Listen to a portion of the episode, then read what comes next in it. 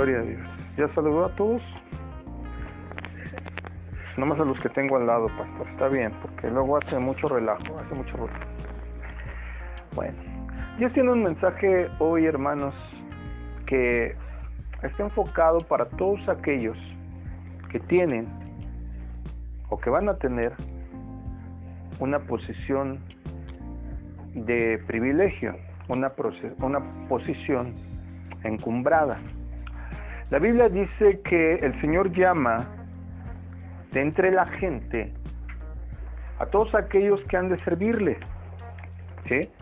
O sea, no es una casualidad que Él nos haya llamado de entre las personas para que formemos parte de su pueblo. La Biblia dice que el cristiano, ¿eh? que el cristiano debe de ser cabeza y no cola. Y si entendemos ese concepto y lo pasamos a, la cultura normal, está diciendo que el cristiano, su pueblo, los redimidos, deben de ser capaces de salvar inclusive las generaciones, la historia y las épocas. Si el mundo no ha perecido es por los pocos o muchos cristianos que se han levantado y que han dicho, aquí estoy Señor, úsame. Pero también esta palabra se refiere a todas las personas que tienen autoridad, que, tienen un puesto en la familia o que van a tenerlo, porque inclusive los niños que están aquí cuando tengan hijos van a ser figuras de autoridad. Y la autoridad es sinónimo de liderazgo.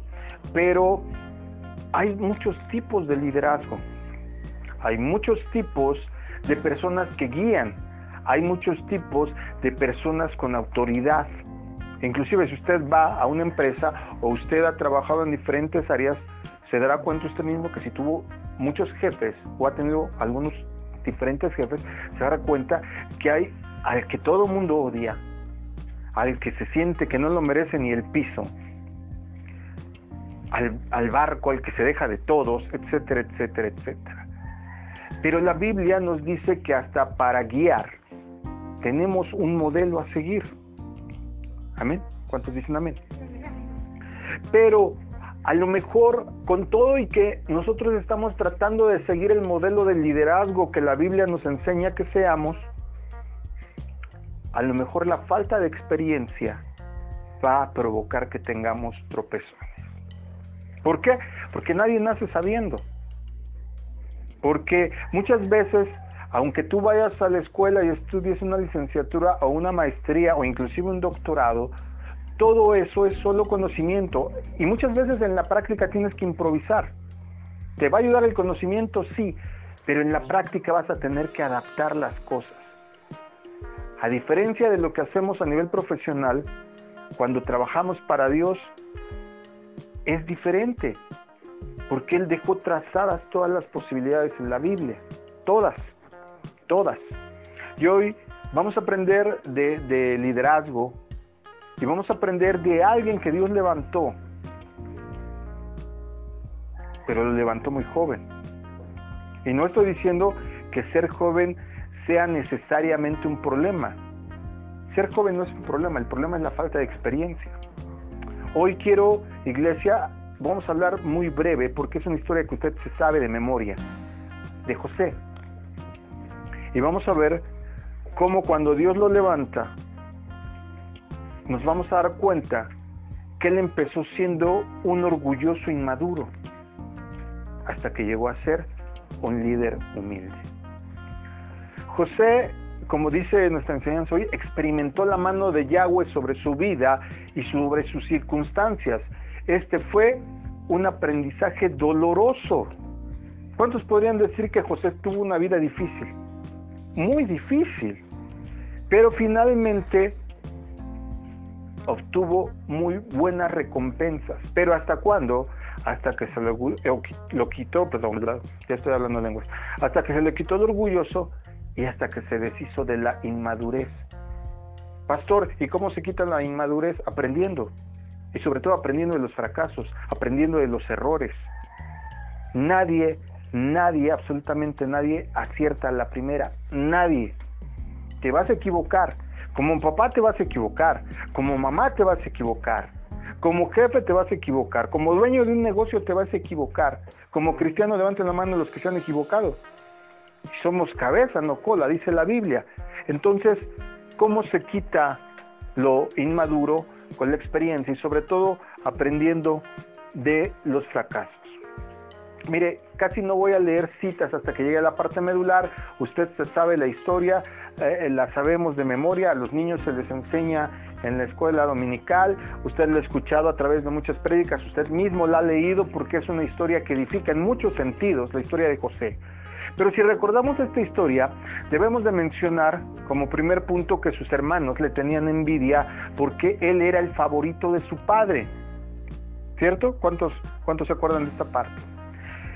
Al extremo, estaban tan enojados al extremo con él que lo vendieron, ¿se acuerda usted? Lo vendieron a unos comerciantes y le dieron una explicación a su padre. ¿Qué le dijeron?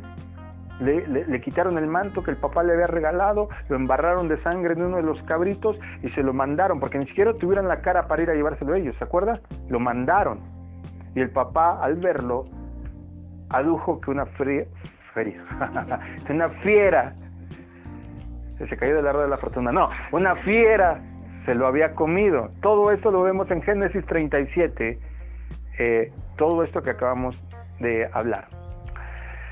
José dice, Génesis en la narración, que el padre tenía muchos hijos, pero a José lo privilegió. A José lo encumbró. A José a los ojos de todos sus hermanos lo nombró el favorito. ¿Qué tal nos caen gordos los favoritos, hermanos? A ver. ¿eh? Y, y, aunque los papás cometen el error de hacerlo, yo mismo lo cometí en algún momento con mi hijo Axel por sobre su hermano Eric. Y Eric me lo reprochó un día y me dijo, pues está bien que él sea el primogénito, pero no soy yo también tu hijo. Tenía toda la razón. Y aunque digamos, no, para mí todos son iguales, analícese bien y verá que sí preferencia alguno. El favoritismo paternal los hizo enojar. Pero además de que el papá tenía culpa porque decía, miren, este es mi hijo, sean como José, él sí trabaja, ustedes bola de araganes. ¿eh? El papá cometió un error. El papá cometió el error de encumbrarlo por encima de sus hermanos. Pero él, sintiéndose el apoyo, liderado, privilegiado, también cometió imprudencias. ¿Sí? Sabemos todos que a este José le decían el soñador. Tuvo, yo no sé por qué le decían el soñador, porque en realidad de él, de él solo tuvo dos sueños, nada más dos. Tenían la capacidad de interpretarlos.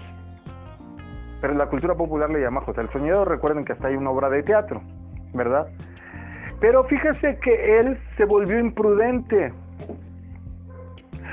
Aunque dijo una verdad cuando contó el sueño, quiero específicamente referirme al primero, donde amarró, ató las gavillas de trigo que, recogían y que la suya era más grande y que los demás se agachaban y todo. Y aunque era verdad y posteriormente lo vemos en la narración que al final realmente se cumplió, ¿cómo les gusta que haya llegado con los hermanos que se enojaron? Bueno, ahí le va. ¿Cómo le habrá llegado cuando le dijo al papá, y también las estrellas, ¿eh, papá? Y se inclinaban. Imagínense, aún el sol y la luna se inclinaban ante mí. ¿Eh? ¿Eh? se me imagina que José ahí actuó como esos niños cuando les compran zapatos nuevos. ¿Has visto que los niños chiquitos cuando hasta quién sabe cómo caminan? Ya sé. No, no he visto que hasta mi hijo así le hace. Hoy en la mañana me decía, papá, ya no me queda. Y se sacaba el tenis y me decía, ya no me queda. Se, se lo estaba sacando. Dice, quiero nuevos. Y yo le aseguro que en cuanto le compre sus tenis nuevos, usted se va a enterar porque se los va a ir a presumir. Porque así son los niños, todos, todos. Pero imagínese, ya no estamos hablando que José era un, niño, era un jovencito. La Biblia dice que tenía 17 años. Levanten la mano los que tienen 17. Bueno, 16. Ahí está, una de 16, una de 17. Bueno, ya vemos a Keila, ya la vemos como una señorita. Imagínense que, que Dios bendice a los hermanos Adrián y Laura económicamente. Y el día que ella sale de la prepa, le compran un señor vestido Christian Dior. de esos de, de 12 mil o 14 mil pesos, o, Givenchy o Armani o la marca que, uno que le guste, no me importa, un Armani, porque si no lo sabían, hay Armani de mujer. Y de repente, Keila viniera el siguiente domingo, ¿cómo están, hermanos? ¿Qué tal nos caería Keila? En un niño lo pasamos porque decimos son niños, pero imagínense, ya a esta edad o esta edad que anden de presumidos, cualquier persona lo ve mal, ¿cierto o no? ¿Qué? ¿Qué? ¿Qué? Ellos están peleando, mire, y todo. Ahora sí cómprame, dice. Se portaba imprudente. Ojo, la disfunción familiar, la disfunción en la iglesia ocurre cuando alguien comete imprudencia. Puede ser una imprudencia del padre, del pastor inclusive, preferenciar a alguien por sobre otras personas va a provocar problemas a la iglesia también, porque recuerde que la iglesia es una familia. Pero también lo van a provocar las imprudencias juveniles. ¿Eh? ¿Eh? Amén, jóvenes. Fíjese bien, vamos a seguir con la narración. Por eso dije que casi no voy a leer, usted se la sabe, pero cuando llega el punto medular, ahí vamos a poner mucha atención. La desintegración gradual de la familia de Jacob ocurre por tres factores. Y apréndaselo, porque estos tres factores se aplican a cualquier familia. Primero, por causa de la información que José entregaba a su padre de la mala fama de sus hermanos. Los chismes destruyen familias. ¿Eh? ¿Eh? Hermanos, los que tienen hermanos, quítese de, mamá, usted ya hizo. Al tiempo va a provocar que cuando ya no esté mamá y papá no te lleves bien con él, ni lo veas. De verdad. Segundo, Jacob lo preferenció, pero una cosa es que lo preferenciara en su corazón. ¿eh? Ahorita, ayer que estaba platicando en casa de la hermana Rocío, ella decía, ay, es que Hegai es el bebé de la iglesia. Quiera que no lo preferenciamos por ser el bebé, ¿sí o no? Ahí andamos que a veces le traemos algo, le damos algo, o lo cargamos, o queremos saludarlo, o abrazarlo, porque es el bebé de la iglesia. Pero una cosa es que lo hagas así y otra cosa es que lo hagas muy evidente. Imagínese, antes las telas normalmente eran colores ocres, colores apagados, café, gris, verde seco, porque darles la vivacidad de color a una tela era muy caro. No había tintes como ahora que usted va a la palería y se compra su sobrecito de mariposa o del caballito y lo echa en su, y tiñe usted una blusa que no le gusta el color. Oye, esas de fácil es así. Anteriormente llevaban procesos muy largos. Había que matar a muchas cochinillas. Había, por ejemplo, la cochinilla, la grana cochinilla, se molía arriba de la tela y la sangre de la cochinilla salía como morada. Se ponía al sol y esa grana cochinilla tenía la tela de rojo. Y depende cuántas mataras, era más rojo o menos rojo. Ahora, imagínelo, un solo color era difícil y era caro. Y el padre comete la imprudencia de dar una túnica de varios colores. Haga de cuenta que usted va con su familia a comprar alguna tela y cuando va usted a comprarle, perdón, alguna tela, va usted a comprarle algo a sus hijos, ¿sí? Eh, casi todos los padres acostumbramos de que cuando tenemos, si es día de compras, si ahorramos o, tenemos un dinerito, decimos, vamos, oye, eh, necesitamos comprarle zapatitos, ropita fulano, sutano, pero uno siempre dice, no le puedo comprar a uno y al otro no, porque se va a sentir. Y casi siempre cuando tenemos hijos tratamos de hacerlo parejo. ¿Cuántos dicen amén? ¿Lo hacen como yo lo hago? Ok. Pero imagínese, ya, pues los dos niños iban contentos. Cuando uno tiene o tres, o no sé los que tenga usted, a lo mejor tiene doce, como Jacob. No, Dios nos guarde. Allá, en la esquina quieren hacer eso. Dios nos guarde.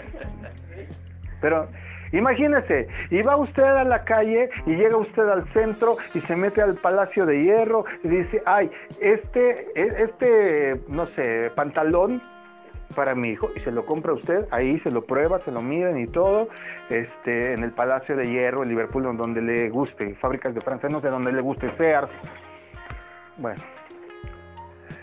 ¿Qué va a decir el otro hijo o la otra hija? Ah, pues ya le compraron, ya me estoy esperando algo más o menos.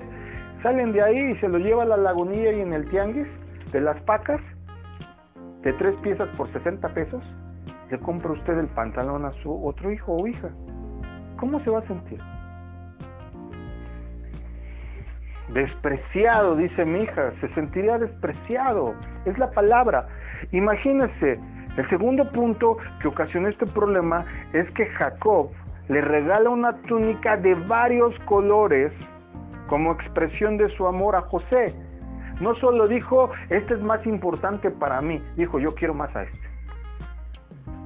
Segundo, segunda cosa que desintegra familias, que desintegra iglesias, la preferencia evidente.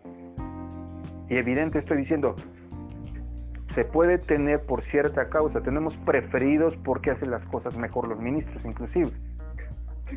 Pero cuando ya a todo mundo se lo dicen en mi barrio, se lo embarras en la cara, pues imagínese.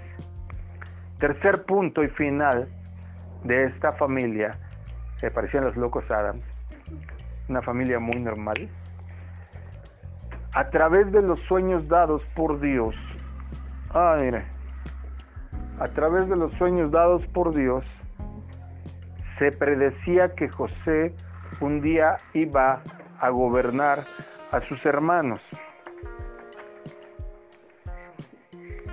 Amén. ¿Se cumplió la profecía? Sí. Hay gente que dice, pues yo soy muy honesto. Y eso es una virtud. Ser honesto es una virtud. Pero es pecado ser imprudente. Puedes decir la verdad, pero la tienes que decir de una manera diplomática sin herir, sin molestar, sin embarrarle a la gente. Porque el día que tú no haces eso, sin que te des cuenta, estás empezando a propiciar desintegración. Amén, jóvenes, que son los más imprudentes, pero quedamos que es por inmaduros. Amén. Se les va a quitar. Pero tienen que aprender. Y tienen que pensar dos veces cómo van a decir, cómo van a actuar porque no es lo mismo que alguien llegue y me regale algo. Y yo diga, ah, gracias. Aunque sea un puñado de pepitas, a que yo haga un gesto y diga, ah, gracias. Las dos veces dije gracias, pero la actitud entre una y otra es un acto de imprudencia, ¿verdad? Pueden ser correctas las cosas que haces, pero mal la manera como las haces. Eso provoca desintegración. Vamos adelante. Más adelante, usted sabe la historia, pasó por ser propiedad del jefe del guardia del palacio. Potifar fue y lo compró, se lo compró a los ismaelitas, a los madianitas, se lo compró. Lo llevó a su casa, usted sabe la historia, y la mujer dijo, este está guapetón, este está como los guapayazos, quería pelar el mango con el José. La otra vez, nunca había oído esa canción con atención.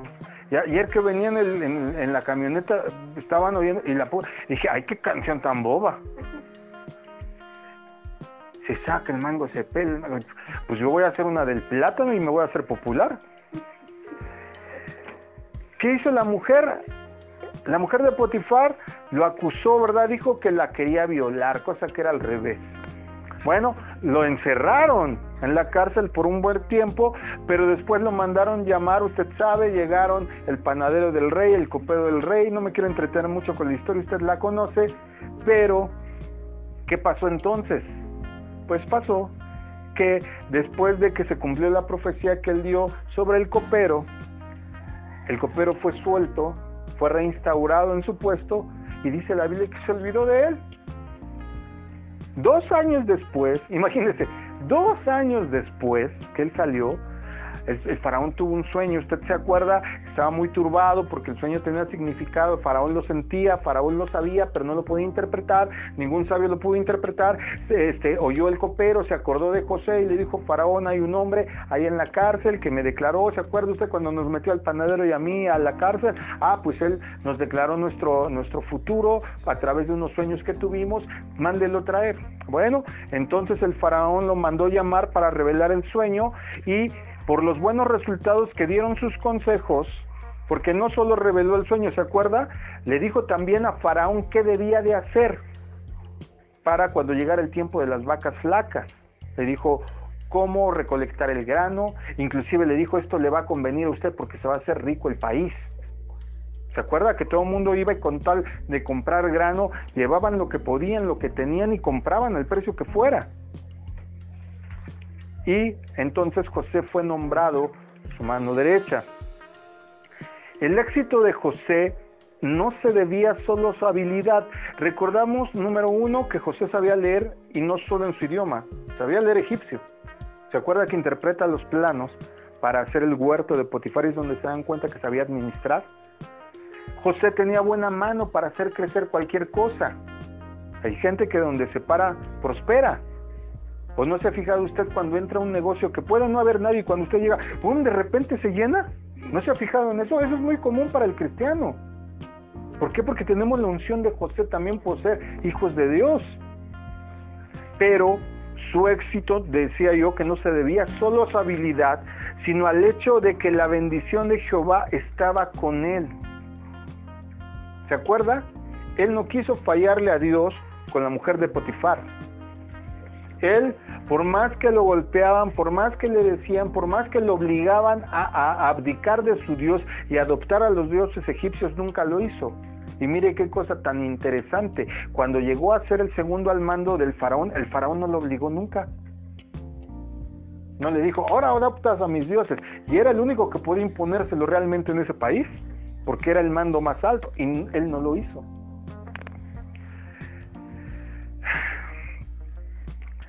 Desde que él estaba con Potifar, José empezó a disfrutar ahora, después de haber sido perseguido, echado en una cisterna, eh, vendido, llevado como esclavo. Mire todo lo que había sufrido. Hasta cuando empezó a estar con Potifar, empezó a disfrutar un poco de esa bendición. Lo volvieron a meter a la cárcel. Pero, aún en la cárcel dice que gozaba del privilegio del carcelero en jefe. ¿Qué nos enseña esto? Aún en las épocas más duras, más difíciles, Dios nos está privilegiando, aunque no nos estemos dando cuenta.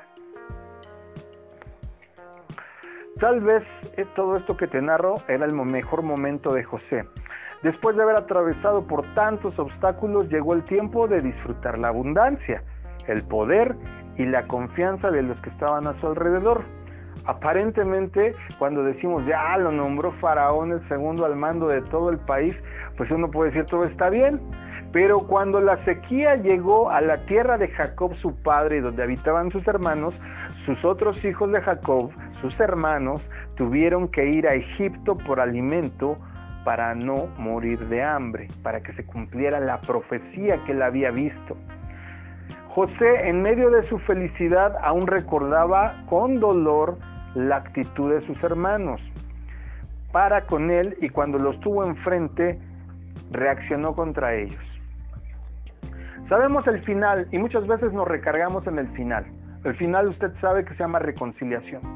Pero se nos olvida que cuando José, la primera impresión que José los tuvo, cuando los tuvo a tiro y cuando tuvo la capacidad, perdónenme la expresión, de fregarlos, los fregó.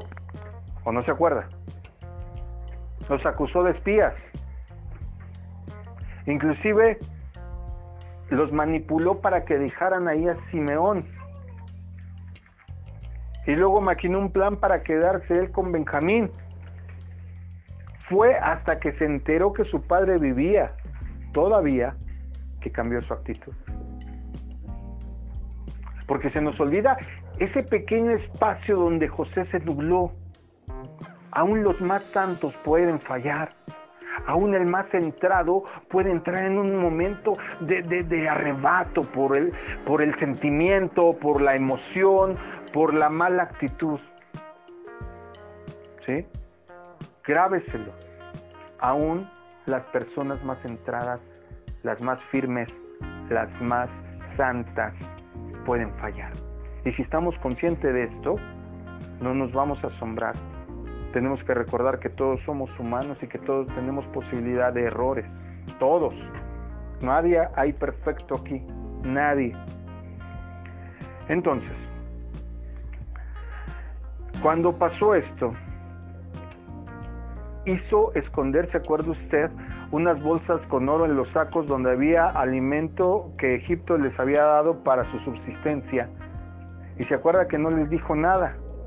Y cuando ellos llegaron, ese fue el inicio para que empezaran a arrepentirse. ¿Se acuerda que dijeron los hermanos? ¿Qué es esto? Cuando se dieron cuenta que llevaban el dinero en los sacos. Seguro dicen Dios tiene algo contra nosotros. Mire, usted diría, se encuentra dinero, ay, gloria a Dios, bendito mi Padre que me lo regaló. Ellos, dirí, ellos dijeron, no, seguro Dios tiene algo contra nosotros, porque se acuerdan de José, lo vendimos. No siempre el dinero es una bendición. A veces el dinero acaba con familias, con hermanos. A veces el dinero acaba con un matrimonio feliz nada más por estar pensando en obtener más, en tener más, y eso nos hace olvidarnos de lo bueno que ya tenemos.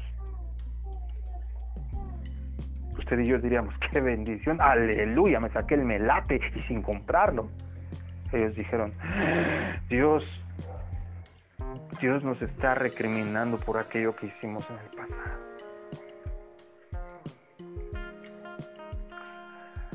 ¿Recuerda usted todo lo que pasó. Recuerda usted que eh, José ya estaba en su mejor momento, pero apenas a mí me da risa mucho el capítulo 41-51 porque en su mejor momento de José, jefe de Egipto, solo mandaba de él arriba el faraón, tenía poder, todo mundo le, obedecía, tenía riqueza, tenía esposa, tenía hijos, vivía en un palacio y en su momento de felicidad grábeselo. En el mayor momento que usted puede experimentar felicidad, siempre va a venir algo de su pasado. Hacerle pa, pa, pa, pa, unas cachetadas de realidad.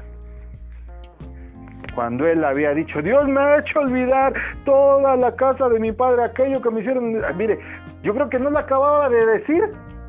Cuando a los 10 minutos los ve llegar y formados en la fila aquellos. ¿Sí o no nos pasa así?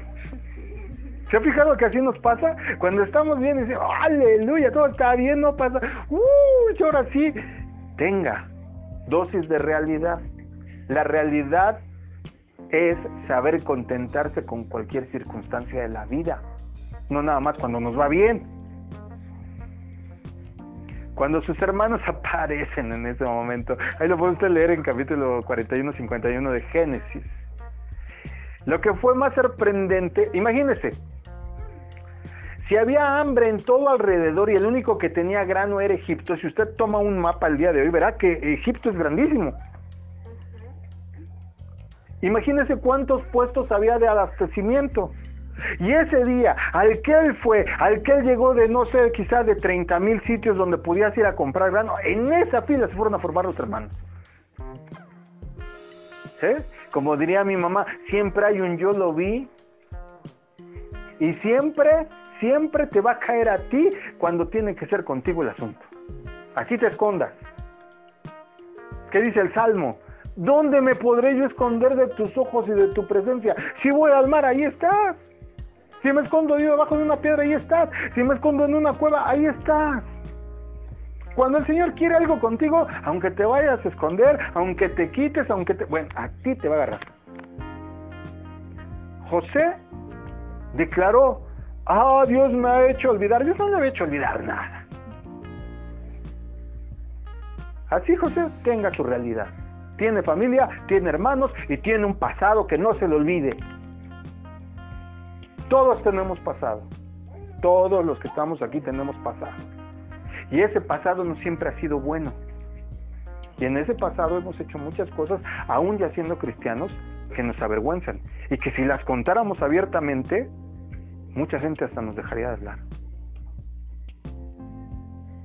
gracias a Dios, que Él viene y igual que José, pa, pa, nos da unas cachetadas de realidad de repente, trayendo nuestro pasado a encontrarnos. ¿Qué pasó entonces? Nótese que después, acuérdese usted todo lo que pasó, hablaron con José, ya pasó este asunto, que los acusó de espías, déjenme a Simeón, vayan por su, por su hermano el chico, etcétera, etcétera. Y cuando llegaron, si usted ha leído la historia, se va a dar cuenta que nunca le dijeron a Jacob lo malo que les había pasado.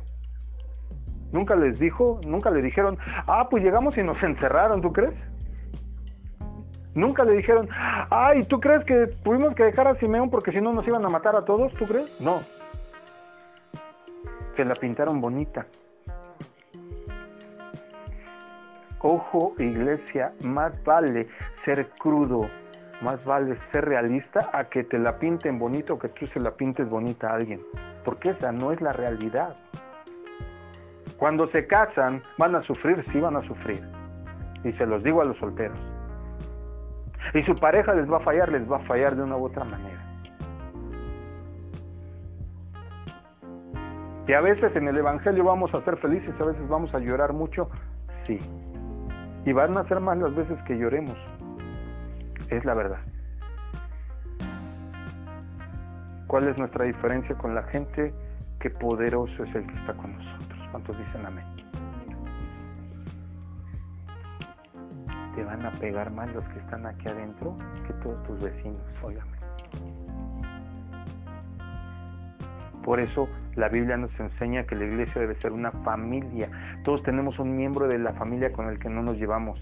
Todos. Y puedes no hablarle, y te puede caer gordo, y a veces hasta le puedes dejar de hablar, pero que no se metan con él porque ahí sí brincas. Sí o no. Y con los hermanos de la iglesia no lo hacemos. Somos familia, ¿o no? Sigamos.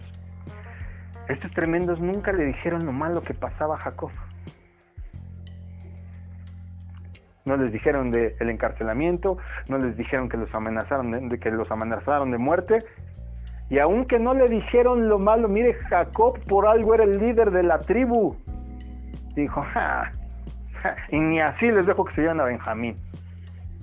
Solo fue hasta que se volvió a acabar el grano, hasta que no les quedó de otra, que dijo, bueno, está bien. Pero como ellos ya le habían dicho, ¿y qué crees, papá? Pues apareció el dinero ahí en los sacos. Tampoco Jacob les dijo, aleluya, Dios te lo restituyó. Llévense el doble y paguen lo que deben. No los solapó, Ojo papás, no debemos de solapar a los hijos. ¿Mm? Cada quien sabe lo que trae. Y engañarse es pecado. Y, engañar, y tratar de engañar a los demás es pecado. Y hacerles creer, no pasa nada, mijo. A este, aunque tiene dos años, mire, ya ha probado vara, ¿eh? Está aprendiendo que no tiene que hacer berrinches y que no todo se puede hacer cuando él quiere. Tiempo hay para todo, dice Eclesiastés. José había vuelto a su pasado. Mire, estaba bien feliz hasta que recordó su pasado.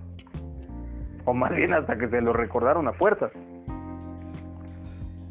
Sus heridas, que él creyó cerradas, se volvieron a abrir. Yo les aseguro a todos y cada uno de ustedes que hay una persona que estuvo en su vida, que atravesó su vida o que influyó su vida, que si se apareciera de hoy, les aseguro que muchos todavía dirían, ¿por qué tenía que aparecer otra vez? Porque muchas veces nos engañamos. Y si no nos ministramos, si no le entregamos ese dolor, ese problema, esa frustración, ese daño, ese mal que me hizo a Dios, esa herida no va a cerrar. Va a pasar el tiempo y te va a hacer una costra, pero va a cerrar en falso. Por eso es importante venir y ministrarte. Por eso es importante ponerte a cuentas. Por eso es importante no llevarte necesariamente bien con todos, pero como dice la Biblia, sí soportarte en amor.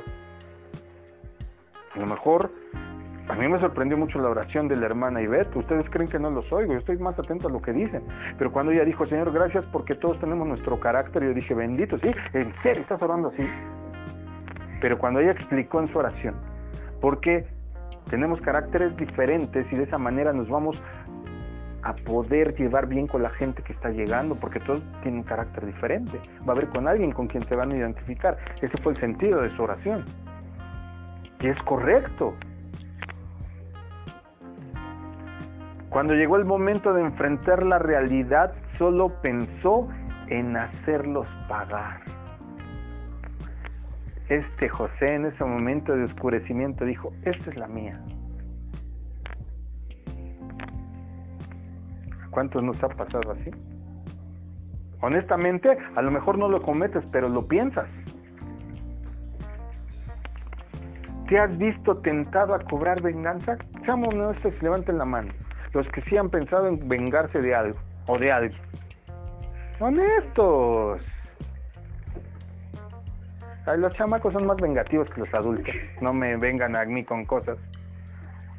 O no, juegan fútbol, alguien le hace una falta y va y lo busca y le da más fuerte. Ahora te hago una pregunta, iglesia. ¿Estás seguro que esa es la mejor salida para sentir alivio? No te engañes.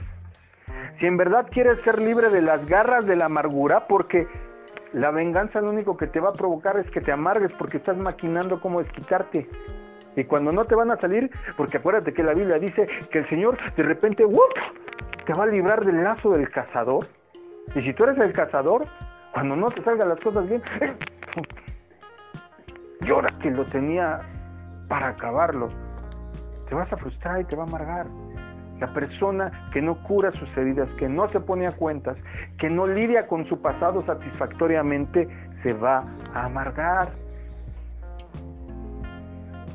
¿Cuál es la solución? Aprende a perdonar. Volvamos al temperamento, volvamos al carácter. El carácter no debe de ser una excusa para que no perdonemos. A lo mejor te lleva más tiempo, a lo mejor necesitas dejar pasar un lapso, pero tienes que perdonar. Porque de otra manera es como si cargaras un muerto.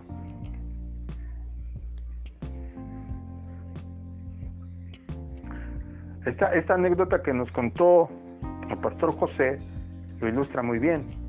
El que no perdona es como ese castigo que le ponían los nazis a los judíos. Cuando los nazis en los campos de concentración querían castigar a un judío porque estaba liderando, porque no obedecía, porque incitaba a todos a desobedecer a, los nazis en el campo de concentración, ¿saben qué le hacían? Lo traían y amarraban, este, ven Axa, corre,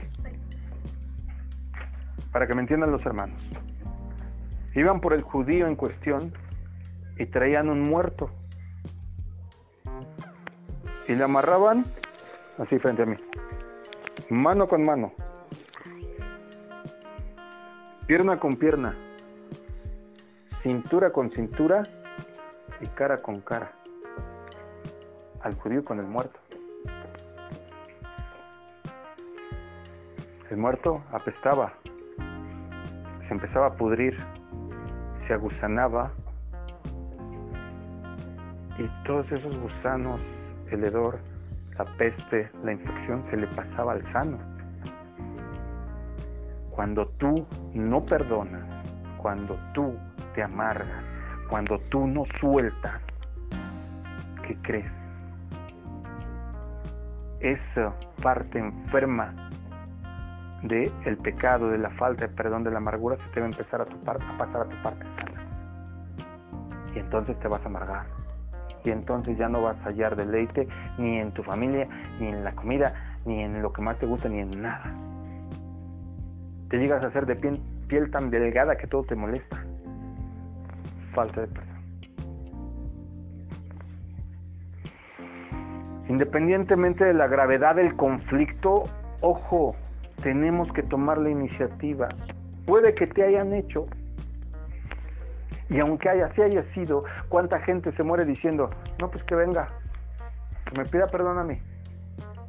La Biblia dice que tenemos que tomar la iniciativa.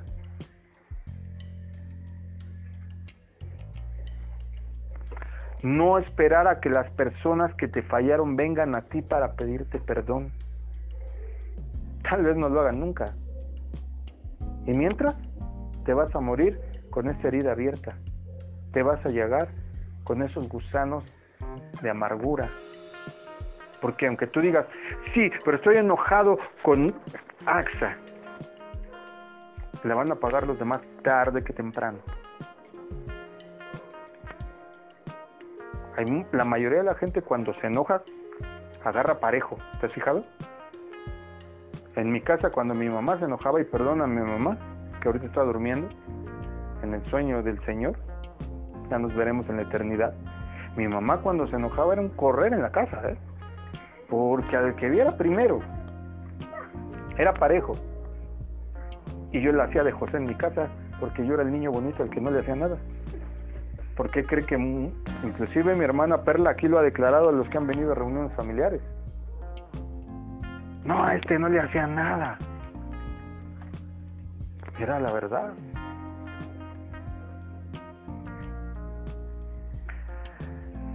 Sé tú quien dé el primer paso a la reconciliación y así podrás permitirle a Dios formar tu carácter en tu vida, su carácter en tu vida, en cada situación que se te presente. ¿Cómo resuelves las cosas? Hay un consejo muy sabio. Hay hasta pulseras y gorras en, las, en las librerías cristianas que dicen, ¿qué haría Jesús? Es una pregunta muy buena.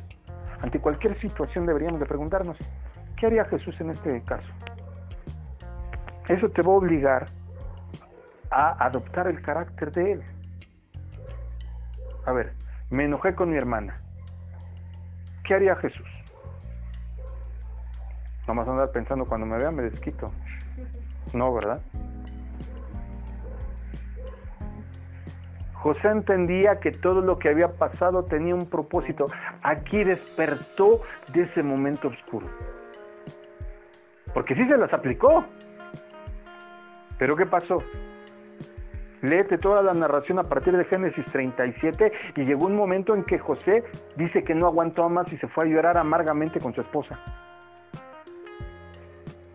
Y cuando David le dice llorar amargamente, de verdad, yo no sé si hayas experimentado alguna vez eso. Porque no es lo mismo llorar que llorar amargamente. Cuando tú lloras amargamente, te falta el aire, se te eleva la presión, sientes que te desmayas, te sientes muy mal. ¿A cuánto les ha pasado? A mí me ha pasado.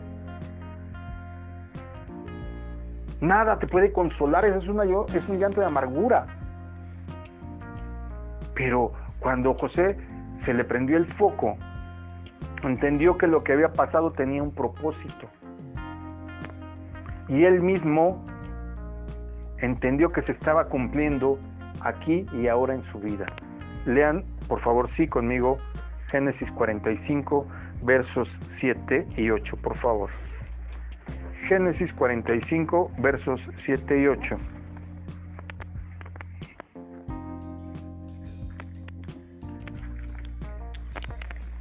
¿Quién lo tiene leado, por favor?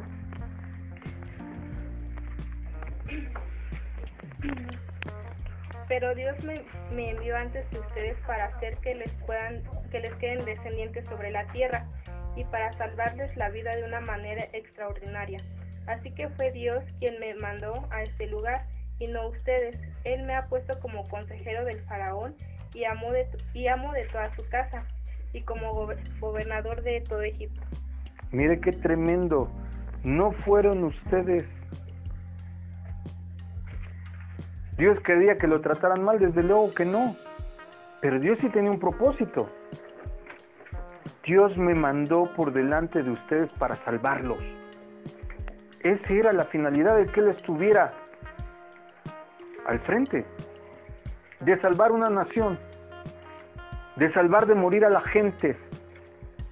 Pero note, ¿se acuerda cómo empezamos con José? Tenía un problema. Era orgulloso y era inmaduro.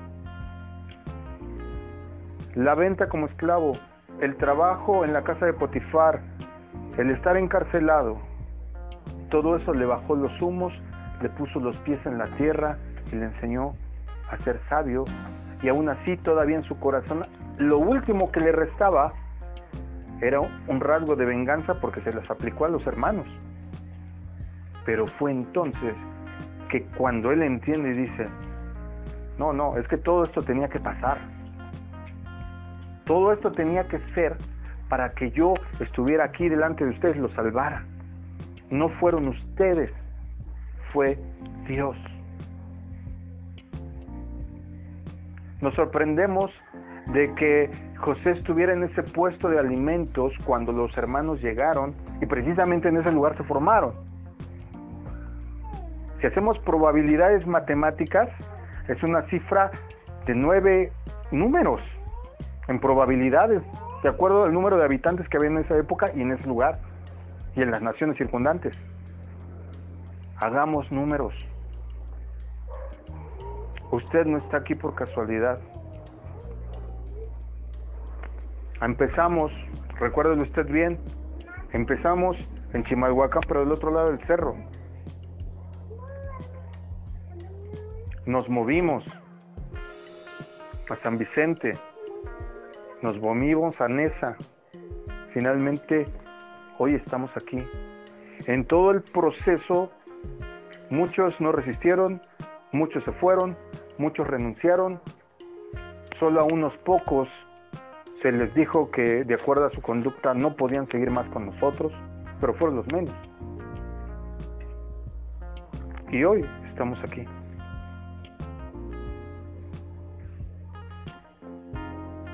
¿Por qué te casaste con quien te casaste?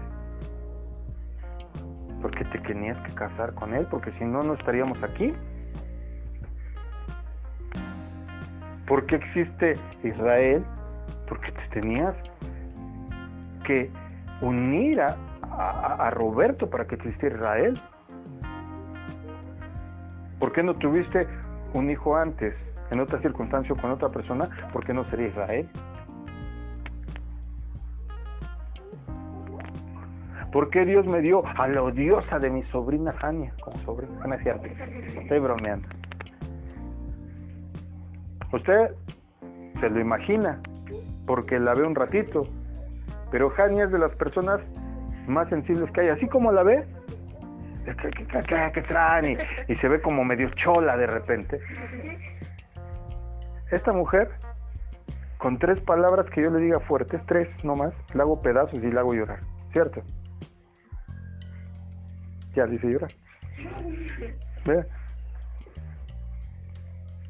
Así como la ve, esa careta que ella pone de pues sus ojos que pone así como de como de villana de manga japonesa. Es una careta. Ahí así tengo identificado su disfraz inmediatamente. Ella pone cara de que es bien fuerte, pero ella le duelen un montón de cosas de su pasado. Y usted sabe algunas de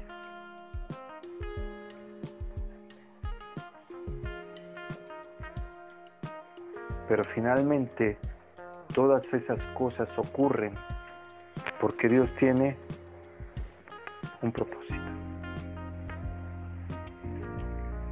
Después de hacer pasar momentos de desesperación a sus hermanos, ¿qué decidió? ¿Qué decidió? Tenemos que perdonar. Imagínense, muchas veces decimos, es que yo no puedo perdonar lo que me hicieron.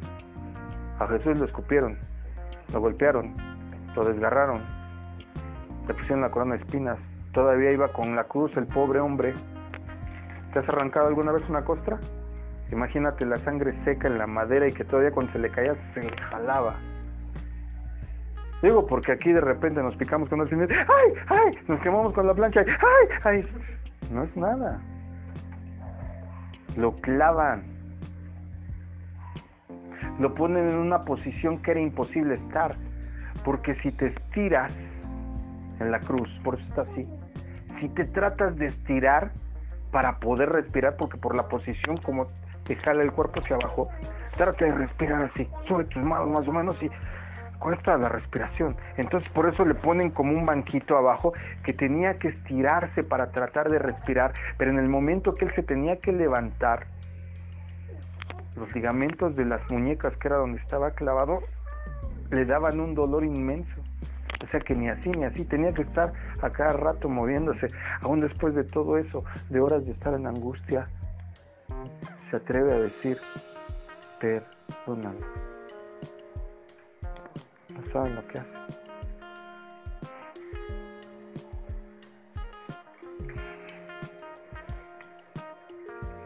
a veces no podemos soportar una mala cara.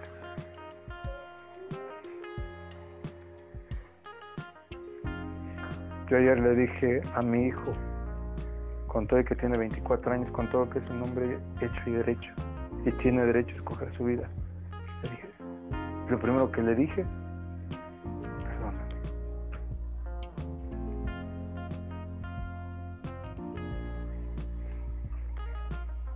Lo hizo polvo y se abrió.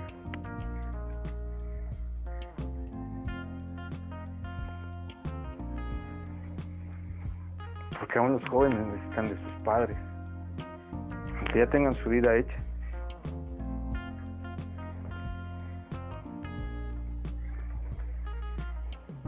Mandó traer a su padre y vivieron en la tierra que era la más próspera. José le dice a Faraón, ¿puedo traer a mi familia? Sí. Ah, pues ya los mandé traer. Ah, qué bueno, dice Faraón. ¿Y dónde van a vivir? Le pregunta el faraón, léelo con atención. Pues eso andamos viendo, faraón. No, no, no, le dice faraón. Llévalos a la tierra del Gosen. Oíme, el Gosen era la tierra más fértil del Nilo. El Nilo, el río Nilo, en las épocas se desbordaba en las de lluvia y provocaba que toda la tierra que lo circundara fuera fértil. Pero en la tierra del Gosen, la marea provocaba que se desbordara por la noche y se recogiera en la mañana el río. O sea, esa tierra era la más fértil. Y le dice, llévalos a vivir allá, a la tierra más fértil. ¿Cuál es tu, tu, tu, tu premio por perdonar, por cerrar heridas, por reconciliar, por reunir a la familia? Tu premio va a ser prosperar en todo, no nada más económicamente.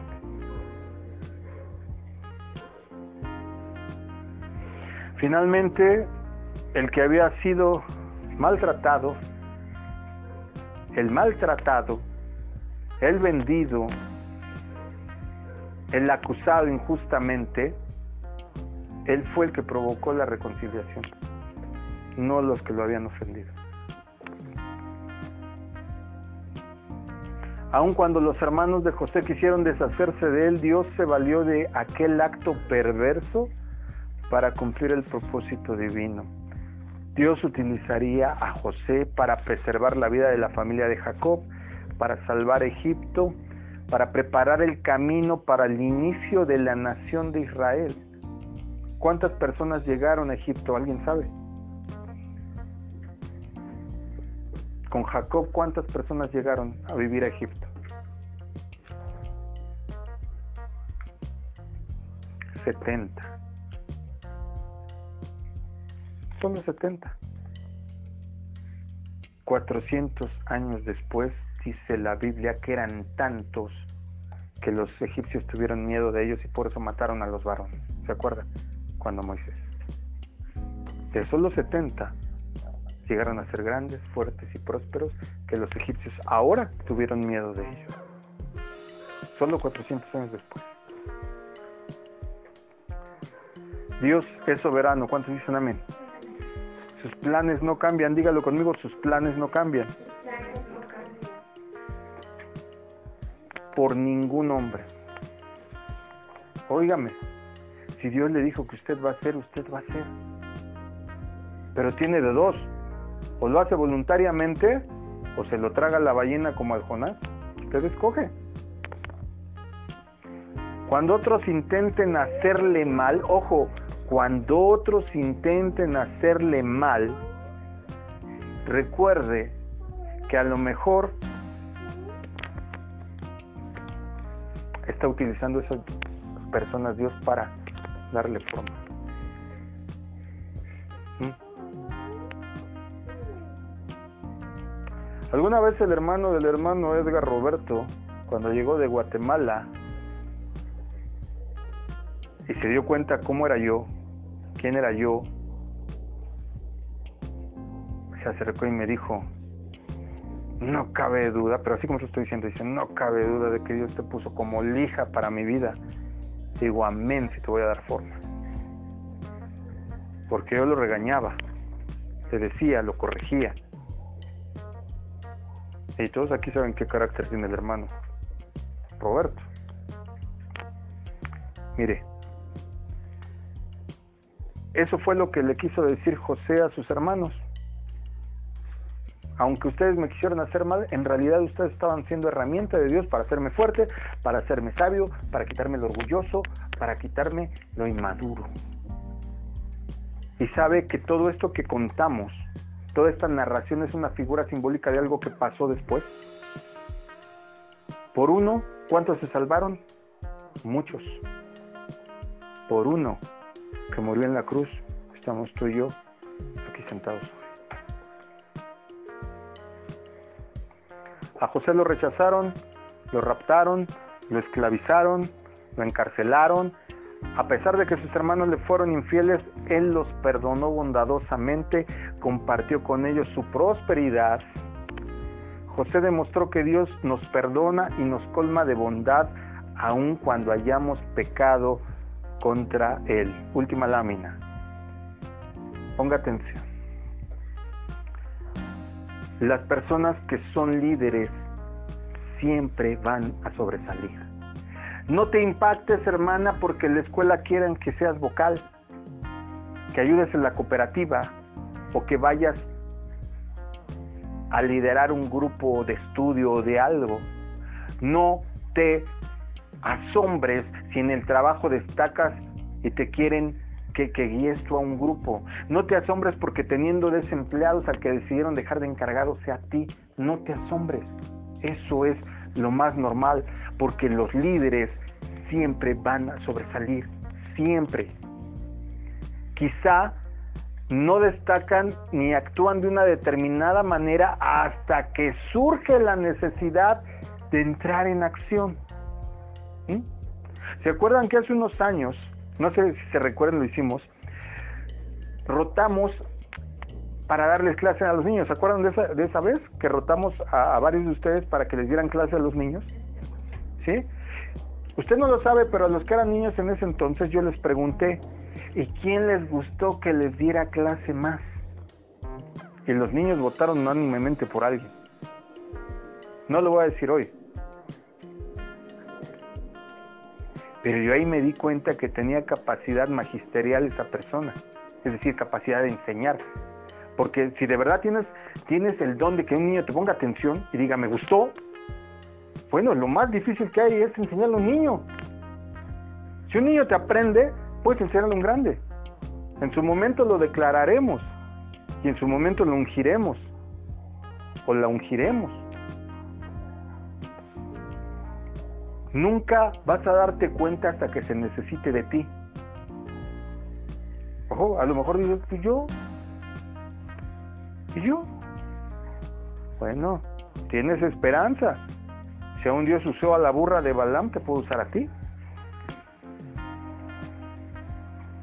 Entre sus cualidades, me refiero a las del liderazgo, deben de estar la franqueza.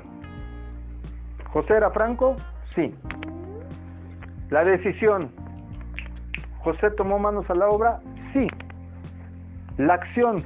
No se ponía a pensar, ay, y si hiciera esto. Mucha gente tiene muchos sueños, pero se quedan solo en eso, porque no hace nada al respecto sobre ellos. ¿Cuántos quieren un mejor trabajo? Todos van a decir amén. ¿Cuántos quieren mejor vivir mejor? Amén. Pero no determinan un plan cómo lo van a hacer. ¿Cómo quiere? ¿Eh? Un líder va a tomar el control. Un líder es el que levanta la mano cuando los demás la agachan, cuando dicen, ¿quién es capaz de esto? La mayoría van a ser... El líder va a decir, yo voy. Déjamelo a mí. Yo lo pongo. Yo lo pago. No tengo, pero a ver cómo lo hacemos. Ese es un líder. En todos lados.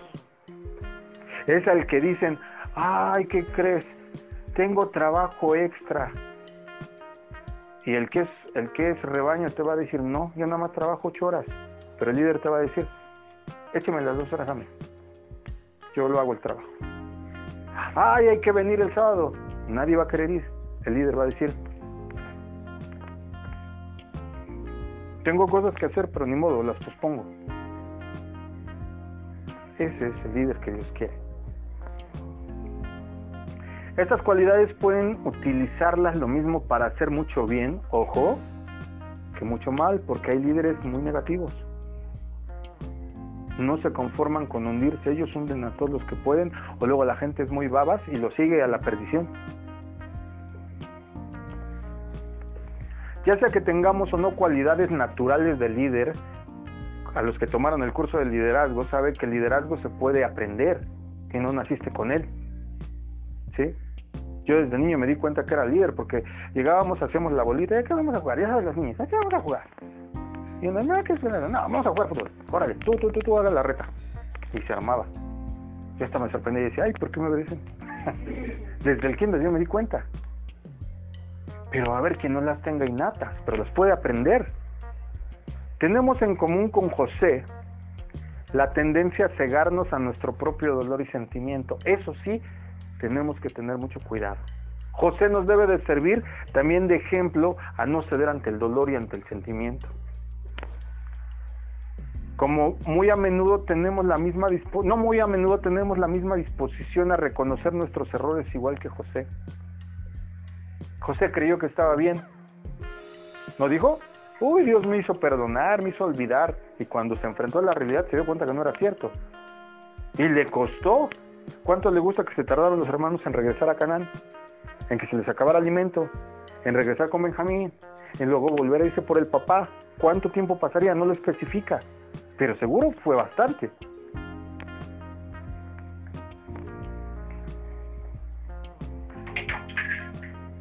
Podemos aprender de Judá también. Quiero cerrar con Judá, aunque hoy la enseñanza fue sobre José. Podemos aprender de Judá que no es sabio esperar a que nuestros errores nos fuercen a reconocer que actuamos mal. ¿Se acuerda por qué se vio forzado Judá en esta narración de José a actuar? Porque cuando cuando todo el mundo estaba, no, pero no te quedes con Benjamín, no, pero ¿cómo, Señor? Cuando todavía no sabían que era José. ¿Quién fue el que le dijo, tómame a mí? Ya le fallé a mi padre una vez perdiendo un hijo. No puedo provocar que muera de dolor perdiendo dos.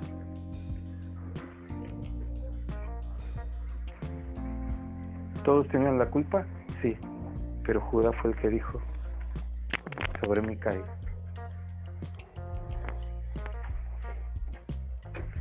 Pero fue hasta ese momento que reconoció su error. Hasta que vio en peligro la vida de su padre. Termino diciendo, es mucho mejor abiertamente que confesemos nuestros errores, que carguemos con nuestra culpa, así que cargar con culpa y buscar perdón. Total, si la otra persona no te perdona, tú ya cumpliste al pedirlo. Tú ya perdonaste en tu corazón.